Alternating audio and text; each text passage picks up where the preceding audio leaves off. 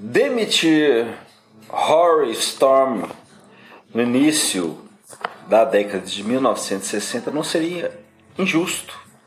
Diferentemente do King Size Taylor ou do Big Tree, os Casanovas em configuração nova, sem Cass, os Hurricanes eram todos posudos, com nada da intensidade cortante que elevava o nível emocional um grau ou dois nas apresentações. Eles não eram disciplinados como Gary and the Pacemakers ou ritmamente precisos como Darry and the Seniors. Embora Horry fosse tratado ironicamente como Mr. Showmanship pela pretensão de ser um showman completo no palco pelos empresários locais, há evidências de que seus shows fossem esquecíveis e o conjunto apenas uma confusão de instrumentos. George Harrison, escrevendo de Hamburgo, desenhou os Hurricanes com apenas uma palavra: inúteis. Segundo ele, Howard dançava bem. Mesmo assim, isso não compensava o lado canastrão do grupo. George observou que a única pessoa que tinha algum valor no conjunto era o baterista. Um cara magro, de barba, que chamavam de Ringo. Mesmo assim, desde o momento em que chegaram até chegaram para substituir os seniors, Horace Storm e Hurricanes foram tratados como grandes astros. Um sinal do lado de fora do Kaiser Keller anunciava esse parecer em letras grandes e chamativas, com adendo and the Beatles, discretamente escrito logo abaixo. De toda forma, eles recebiam mais que os Beatles e os Seniors e tinham maior flexibilidade. E ainda herdaram as acomodações de Derry ao lado do palco do Kaiser Keller. Para os Beatles, o pagamento não significava nada, tampouco estavam preocupados com os benefícios materiais dando-se por satisfeitos com dizer que iam expulsar aqueles caras do palco. Na verdade, porém, eles gostavam dos Hurricanes e já tinham passado longos períodos com eles em Liverpool, saindo juntos, frequentando os agitados salões dos Storms ou do Caldwells. Stormville como Horry insistia em chamar seu bairro, dando-lhe status de cidade, era o centro de Liverpool para os músicos locais. Vic Eldwell, ou Ma Storm, como ela se denominava, fornecia cigarros para Paul quando ele estava duro, ou seja, quase sempre. E preparava para John e George stick buddies, sanduíches de frango com manteiga, uma coisa típica de Liverpool para matar a fome. George já tinha namorado Isis, a irmã de Rory, considerada a garota mais bonita do bairro desde 1959, e por um breve período Paul a cortejaria de uma forma mais séria. Os Beatles tinham carinho por todos os Hurricanes. Charles, Ty Bryan e Wally Lou Waters Engman, que tocavam a guitarra solo e o baixo, respectivamente, eram rapazes simpáticos e representavam um manancial de músicas novas, tendo introduzido Fever e Summertime no repertório comum às bandas. Johnny Byrne falava sem parar de rock and roll e John, Paul e George ouviam. Quando mais obscuro e esotérico o assunto, quanto mais obscuro e esotérico o assunto, mais entusiasmados eles ficavam. Eram amigos até mesmo aduladores em relação a Horry.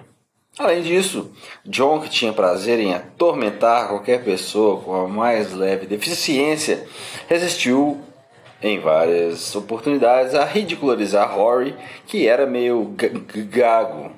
Mas o Hurricane mais querido pelos jovens Beatles, a parte George, era o baterista de Rory. De cara de cachorro, que sempre fazia palhaçadas e autogozações hilariantes. Richie Starkey, a quem o grupo chamava com carinho de Ringo. Partir da noite de abertura, em 4 de outubro de 1960, os dois conjuntos imperaram no palco do Kaiser Chiere com uma força explosiva e selvagem. Durante mais de sete horas sem interrupções, eles lançavam uma sequência de rocks de alta octanagem que deixava o público num furor suado e ensopado de cerveja. De acordo com Burn, Todas as noites era um festival de jam surpreendente. A música agitava a todos e o lugar inteiro balançava numa vibração incrível. Era uma massa sólida de corpos, não se conseguia ver através da fumaça. Espocavam brigas na pista de dança ou nas cadeiras e copos enormes voavam por toda parte. Todos os seguranças tinham cacetetes. Se houvesse um marinheiro no chão, eles o chutavam. E Kosh Miner aparecia gritando: Não, não pare a música, continue tocando. Yeah! Assim era. A cada noite a música ficava mais alta e prosseguia por mais tempo. Das sete da noite às cinco da manhã. Sessão maratona. Era como os dois conjuntos denominavam cada entrada com uma rivalidade amistosa que servia para melhorar os recordes. Se Rory mandava uma, ver numa versão coesa de Blue Sweet Shoes, John respondia com sua própria interpretação brilhante da mesma música. O Wally gorjeava September Song e Paul extraía a seiva de That's When Your Heart Touch Begin. Um dos Hurricanes relembra como Paul marcou um tento liberando Bamalama Bamalou.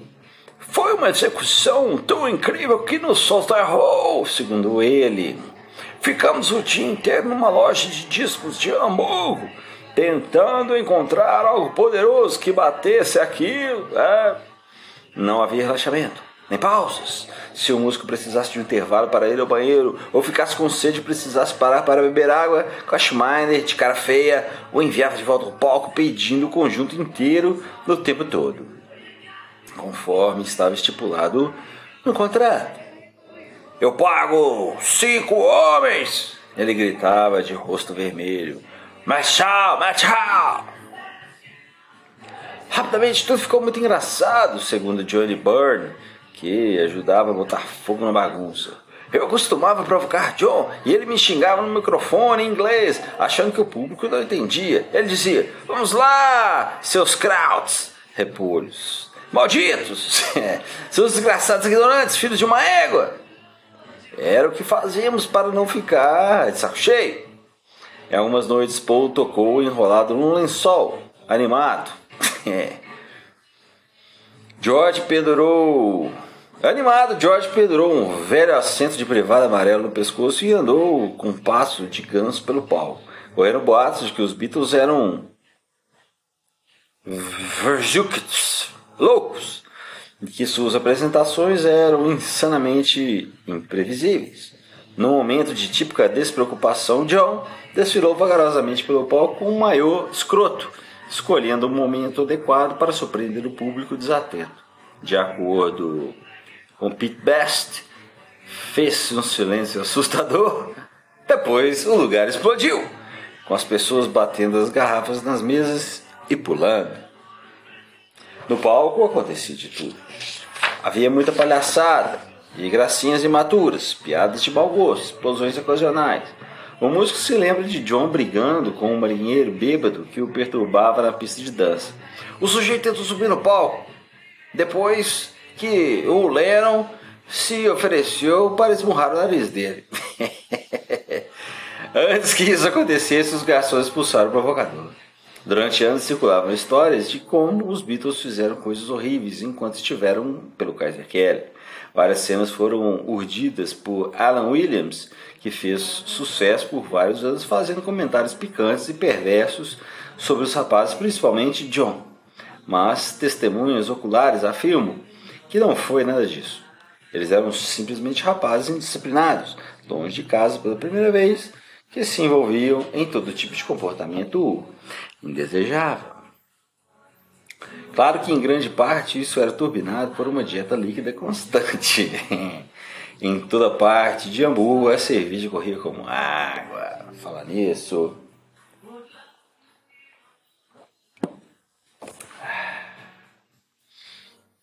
Mas em nenhum lugar era tão abundante e barata como no Kaiserkeller, onde os membros dos conjuntos vinham de graça. Para garotos da classe operária de Liverpool, cerveja grátis era sorte grande. Como ganhar na loteria. Primeiro ganhavam um salário decente para tocar rock and roll. E depois tinham cerveja com um benefício adicional. Eles mal conseguiam acreditar na própria sorte. Como sêniores antes deles, os Beatles caíram na farra a partir do momento em que desfizeram as malas. Raramente se passava uma hora sem tomar uma cerveja de alguma variedade. Na, maior, na maioria das vezes, eles se regalavam com o tipo mais aguado e barato, que vinha em garrafinhas baixas e bojutas. E mais tarde, depois que um dos músicos é, passou uns trocados a mais para o adegueiro dinamarquês de Bruno Kostmeier, ele, ele conseguiu a cerveja boa para eles. Durante essas primeiras semanas em Hamburgo, eles beberam o máximo e o mais rápido que podiam, não acreditando que aquilo fosse durar muito. Viravam as garrafas uma, uma após a outra para se refrescar naqueles locais superaquecidos. Depois de um bloco de músicas compactas e animadas, em que a pista de dança fervia, os clientes da casa esvaziavam bebidas para o, enviavam bebidas para o palco, grandes bandejas com canecas espumantes que o conjunto deveria enxugar. Os fregueses alemães diziam: Vocês precisam beber, rapazes, bebam tudo! Lembra Pete Best? E havia algumas sessões, especialmente nos fins de semana, em que as bebidas chegavam mais rápido do que a gente tomava. Ou tocava. Os músicos tinham de ser cuidado, tinham de ter cuidado sobre o que e para quem eles faziam alguma recusa em São Paulo. Em alguns casos, o medo substituía o bom senso quando se oferecia a eles mais uma rodada de bebidas, especialmente quando isso envolvia os donos do clube ou os seus sócios, que eram vistos corretamente como bandidos violentos.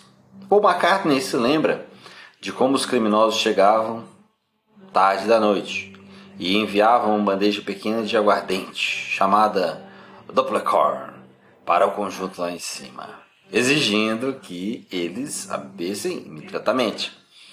No início, os Beatles lutaram, tentando recusar a bebida sem oferecer, sem ofender ninguém, mas era impossível. E com certeza não valia a pena confrontá-los. McCartney se lembra de que havia pistolas e assassinatos na nossa frente, assassinos. Então não podíamos fazer muita bagunça por lá. Portanto, bebíamos aguardente e de vez em quando eles nos enviavam os comprimidos. É. Os comprimidos, claro, eram anfetaminas. Estavam disponíveis na forma de comprimidos para dietas, chamados prelúdio.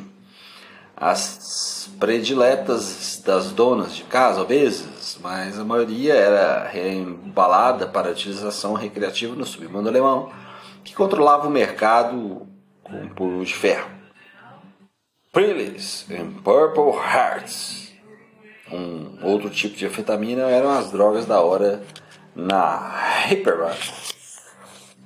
Nos três anos seguintes, eles tiveram contato com a linha virtualmente completa de narcóticos, sendo, sendo que Hamburgo acabou se tornando o portal de entrada de heroína para a Rússia. Mas, durante a estada dos Beatles ali, eles se limitavam às anfetaminas, que quase todos os músculos utilizavam.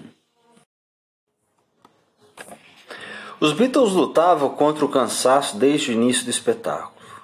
Mesmo depois de tocar a primeira sessão maratona da noite, eles ficavam tão exaustos que mal conseguiam se mover. Cerveja não era a solução. Bebida demais fazia os músicos se sentirem estufados e lentos mas um coquetel, uma combinação poderosa de estimulantes os deixava turbinados. De acordo com Ray Annings, depois de algumas cervejas do estimulante, você ficava acordado durante dias e não estava nem aí. Um pouco além disso, para sustentá-los, os Beatles dependiam cada vez mais do Preludium para manter a energia durante as infindáveis semanas de apresentações. John, que já lutava contra o alcoolismo, engolia os comprimidos como se fossem doces, e George, em uma longa e desconexa carta para o amigo Arthur Calloway, mencionou que comia sanduíches de Pele como suplemento para combater as noites de 12 horas. Stuart e Paul também experimentaram entorpecentes, embora em menor quantidade. Sempre cauteloso, Paul achou que o barato rápido era enganoso. Podíamos ficar um pouco ligados demais com aquelas coisas. E conseguiu manter os nervos afiados, com um comprimido ou outro de vez em quando. Apenas pitch best, pitch se absteve, o que o afastou ainda mais do resto do grupo. Com comprimidos para turbinar os motores, tanto os Beatles como os Hurricanes canalizaram energia em exagero. As músicas se tornaram mais agressivas, confusas, imprevisíveis. Por fim, o volume chegou ao máximo e os rapazes, rapazes giravam no palco e fora dele, entrando em transe, deixando todos frenéticos e exaustos. Tentávamos qualquer coisa malucada que pintasse para tirar o tédio, afirma Bird. Os conjuntos intercambiavam os membros, trocavam repertórios e instrumentos. Até insultos gozando do público eram usados como forma de chamar a atenção para o palco instável. Que, na melhor das hipóteses, não era o palco adequado.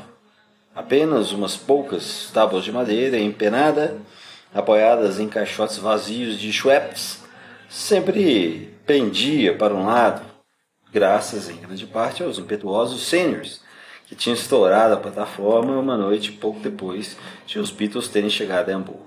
As promessas de Bruno de que mandaria alguém consertá-la caíram no vazio, e era nesse pé que as coisas se encontravam. Mas não por muito tempo. Acabar com o palco era uma grande tentação. Rapidamente foram feitas apostas e propuseram um método totalmente seguro: as tais batidas de pé. Usando os saltos das botas novas de cowboy, os guitarristas distribuíam uma sarelada selvagem de batidas de pé a cada música, torturando as tábuas do palco. Os Beatles tentaram primeiro, com uma apresentação radical de Roll Over Beethoven, que era quase russa na execução. Um amigo que assistiu à apresentação ao lado do palco se lembra de quando John começou o refrão Over Beethoven. Paul, George e Stuart respondiam batendo os pés. Várias vezes o trio convergia para o centro do palco, que se acreditava o local mais frágil, e batia os pés, copiando as tábuas macias com os saltos. Quando Horace se sentava ao pianino, a mesma coisa. Perto do fim da semana, uma fissura da espessura de um fio de cabelo surgiu das tábuas. Quando o músico colocava qualquer peso sobre ela, conseguia ver as caixas por baixo e sabia que o fim estava próximo.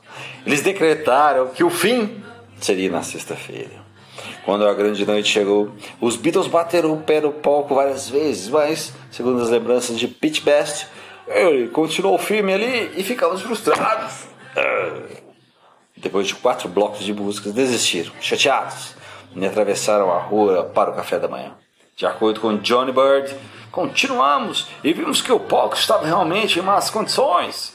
Então, por volta das duas da manhã, Harry juntou as energias e empurrou o pequeno piano bem para o ponto fraco. Houve um barulhão e todas as tábuas sumiram nas, subiram nas bordas fazendo um V, enquanto o centro pendia Uns minutos depois, os amplificadores caíram e escorregaram buraco adentro, junto com os microfones e os pratos de Ringo. Bruno Koschmeier ficou furioso. Veio correndo do escritório para, inspe...